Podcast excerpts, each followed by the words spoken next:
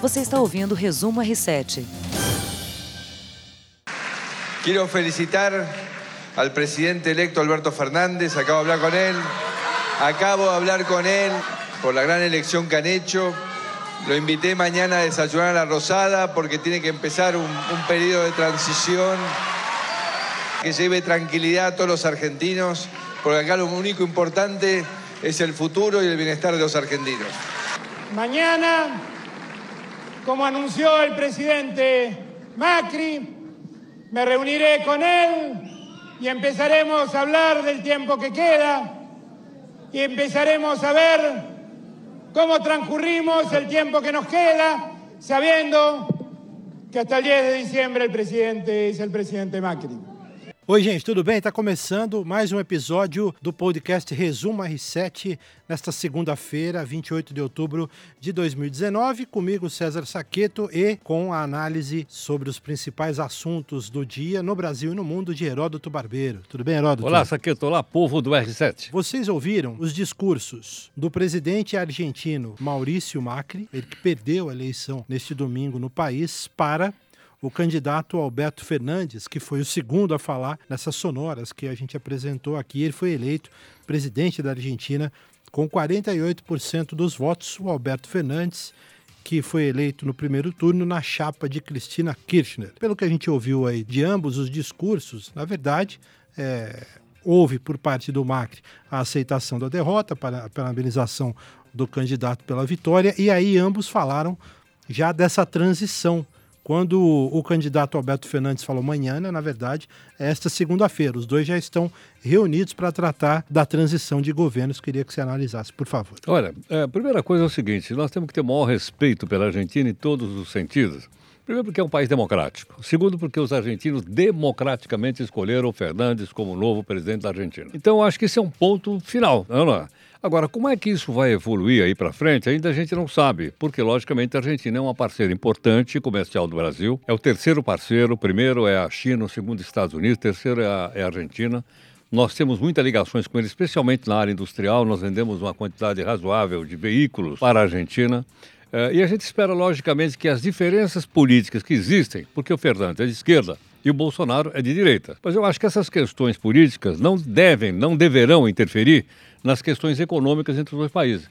Porque a Argentina precisa do Brasil economicamente e o Brasil precisa da Argentina.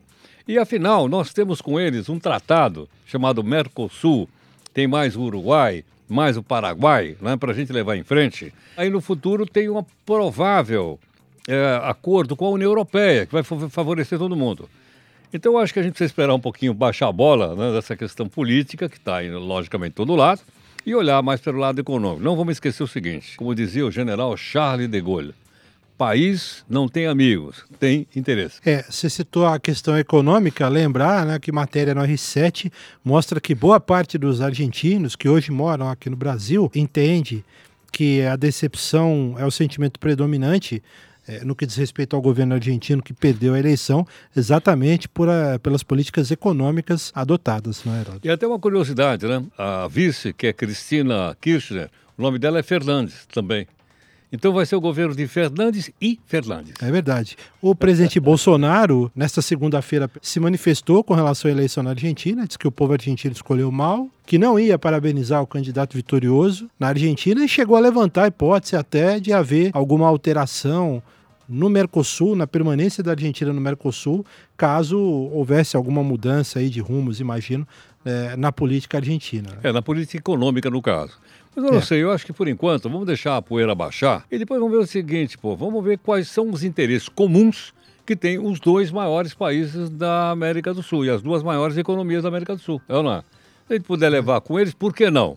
Tá certo? Vamos deixar a briga para um outro plano. Muito bem, o Brasil assinou oito acordos bilaterais com os Emirados Árabes.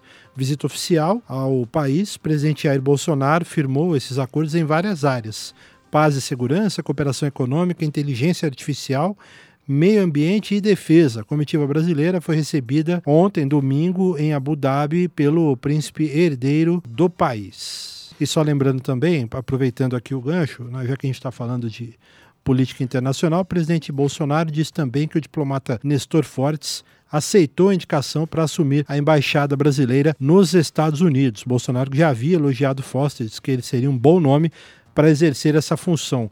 É, a questão da embaixada brasileira em Washington também gerou uma grande polêmica né, já há algum tempo, né, por, por, por, causa inicialmente da indicação do filho do presidente Eduardo Bolsonaro, depois toda aquela disputa no PSL, o Eduardo Bolsonaro desistiu da indicação decidiu ser líder do partido e aí o presidente Bolsonaro se viu aí numa situação de colocar outra pessoa rapidamente no lugar, né? É, essa pessoa é uma pessoa de carreira no Itamaraty, ele é um embaixador de carreira e logicamente ele vai ser submetido também ao mesmo processo, vai ter que passar pela Comissão de Constituição e Justiça do Senado e depois aprovado pelo plenário para depois assumir então a embaixada em Washington. Primeiro ponto. Segundo, o Bolsonaro está fazendo um périplo. Périplo é bom, eu tirei essa palavra périplo lá. é bonito. Périplo, Vou não, ter que consultar aqui é, daqui a pouco. o périplo começou pelo Japão, passou pela China, agora chegou nos Emirados Árabes, dali ele vai para a Arábia Saudita. Eu acho que ele está dando algumas bolas dentro dessa questão econômica, né, de assinar acordos comerciais com a China e agora com os países uh, que são muito ricos, porque eles estão em cima de petróleo. Apesar de eles serem geograficamente pequenos, eles estão totalmente uh, em cima de petróleo.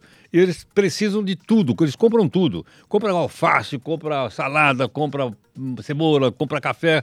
E nós temos tudo isso para vender para eles. Né? Em troca, logicamente, a gente vai comprar petróleo. Então, eu acho que é um, é um avanço bom para a economia do país. Muito bem. Antes da gente sair da área internacional, ainda com relação às eleições, o Uruguai também teve eleições neste final de semana. A presidência do país vai ser decidida em segundo turno. Daniel Martins vai enfrentar o oponente do Partido Nacional, Luiz Lacalle Pou, um, um candidato à esquerda, outro candidato de centro-direita. Vão disputar o governo uruguaio. Outra curiosidade, né, o presidente, o ex-presidente Mujica venceu a eleição para o Senado, né? E ele volta, 84 anos de idade, tinha é, anunciado a aposentadoria. É uma figura, né? É figura. É uma figura admirável. É ou não é? E vai voltar. É uma figura admirável. Ele era presidente do Uruguai e ele morava num sítiozinho fora da cidade. Ele ia trabalhar num fusquinha velho que ele tinha lá. A mulher dele era senadora na época e ela pegava o salário dela e dava para uma instituição de caridade. Então eu acho que é o tipo do, do, assim, do político latino-americano respeitável. Você pode concordar com algumas ideias, pode não concordar com outras, porque ele foi guerrilheiro também, né? ele pegou em armas lá no, no, Uruguai. Não me lembro, não sei se é montoneiro, não me lembro lá. Mas enfim, mostra que é uma pessoa, sabe, acima de tudo, respeitável, que eu acho que é o que nós precisamos na política aí. É não é? Eu posso concordar e discordar de umas coisas, mas o cara tem que ser respeitável, tem que ser ético, é não, é? não pode ser corrupto, não pode pegar a grana. Eu acho que é isso que nós estamos atrás. E o Murrica, na minha opinião pessoal, ele é, ele tem todo esse perfil de um sujeito reto. E na Bolívia, o Evo Morales vai comandar o país mais uma vez. É, na verdade está havendo uma recontagem dos votos lá. Porque por alguns, menos de 1% dos votos, iria para o segundo turno. O segundo turno é um cara da centro-direita, que é chamado Carlos Messa, que ele é jornalista. E o Morales, então, não podia ser candidato esse ano. Como é que ele foi candidato? Porque ele mandou mudar a lei, mudar a lei, e ele então se candidatou novamente. Né? E aí ficou uma dúvida se ia ter segundo turno ou não. Então está havendo uma recontagem, e depois da recontagem, ou o Morales leva no primeiro turno, ou vai para um segundo turno com o Carlos Messa.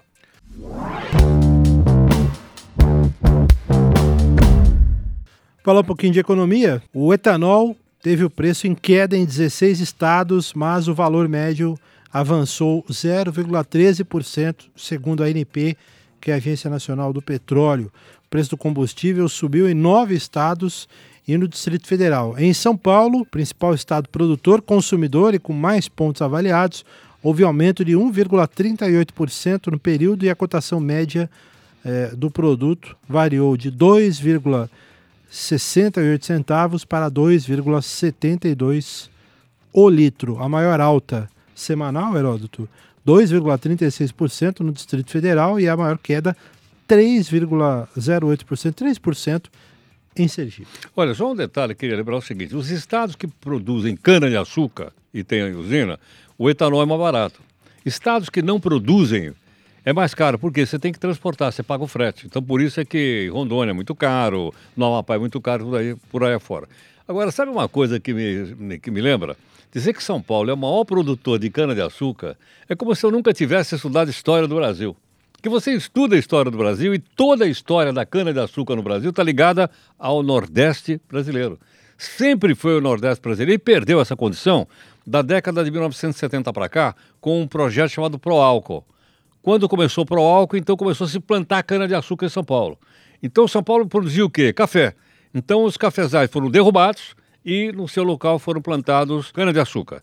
Aí o nome mudou, deixou de se chamar álcool e passou a ser etanol, que é mais chique, certo não? E mais, uma usina aqui em São Paulo, ela não produz só uh, açúcar e álcool, ela produz energia elétrica. Ela passou a ser uma geradora de energia elétrica. Porque como aquilo queima muito, aquilo gira muito vapor, então eles têm usinas uh, de vapor também lá. Fora a sobra também, que é transformada em adubo. Então da cana-de-açúcar não se perde nada mudando de assunto, falar do dia do funcionalismo público. Tem feriado aí? Como é que é? é não é feriado. Quando é para funcionalismo público, chama, chama como é que é? é? Não é bem feriado. Ponto facultativo? Ponto facultativo. Ponto fa... Hoje é ponto facultativo. E quem é que criou essa história que no dia 28 é ponto facultativo? Quem? Foi o Vargas, para variar. O Getúlio Vargas está vivo ainda. Ele criou isso em 1937, ano que ele deu um golpe de Estado, implantou uma ditadura no Brasil, que foi até 1945, chamada ditadura do Estado Novo. Pois é, foi ele que criou o, o ponto facultativo. Então hoje, por exemplo, eu vi que escola não funciona, posto de saúde funciona uma parte, outras repartições, tudo fechado. Aquele pessoal está de folga, pegou, pegou sábado, domingo e segunda de folga. Agora, os tribunais superiores de Brasília, o Supremo, o STJ e tal, eles adiaram a folga de segunda para quinta. Então vão pegar quinta, sexta, sábado e domingo. Quatro dias. Vou emendar. Eu não é. Agora eu pergunto para você, para nós aqui que pagamos imposto, Ô, gente, será que não dá para mudar essa situação, não? Será que de 1937, talvez lá fosse necessário. Mas, pô, nós estamos no século XXI, né? Eu acho que estamos, não sei. Sim, são mais de 80 anos, né? Ô, Heródoto, é, antes da gente falar de futebol aqui, vamos falar da rodada do Campeonato Brasileiro, só é, citar também aqui o prefeito de São Paulo, Bruno Covas, foi diagnosticado com câncer e ele vai passar por um tratamento de quimioterapia. Internado há cinco dias, o prefeito apresenta um quadro de câncer na cárdia, que é uma transição entre o estômago e o esôfago, com metástase no fígado. É algo diferente do que o avô dele, Mário Covas, teve, né? o ex-governador Mário Covas, que morreu de câncer, teve um câncer na bexiga. Isso no final, no começo dos anos 2000. Né? Provavelmente por causa do cigarro. É. E o Bruno Covas agora vai fazer, vai passar por esse tratamento. Ele não se licenciou do cargo, é, se manifestou já até nas redes sociais, agradecendo as manifestações que teve e dizendo que vai continuar no cargo, pelo menos enquanto puder. Né? Agora, vamos, nós queremos que ele se restabeleça, tem aqui o nosso. Agora, tipo, se ele não. Você já tomou quimioterapia? Você já viu alguém que tomou quimioterapia ou não? Não. Eu já, minha mulher, meu irmão. O cara fica baleado. Debilitado demais. Você acha que o cara vai conseguir governar? Não vai. Certo ou não? Difícil. Agora a pergunta é a seguinte: quem assume? É, porque ele é o vice, né? Quem ele, vai assumir? Ele, ele, é o, ele, na verdade, é o vice do João Dória, que agora é governador do estado. Eu pergunto, quem assume? Presidente da Câmara Municipal. Você sabe o nome dele? Não? É o Eduardo Tuma? Não. Eduardo Tuma. Eduardo Tuma. Mas eu não sabia. Eu fui olhar hoje que eu nem sabia quem era o presidente da Câmara. Não, mas eu confesso que eu também dei uma pesquisada eu que eu estava por fora. Entendeu? Agora vai assumir o vice. Tomara que ele se restabeleça, acima de tudo, né? Claro. A solidariedade humana. Mas então, quem assume aí é o presidente da Câmara.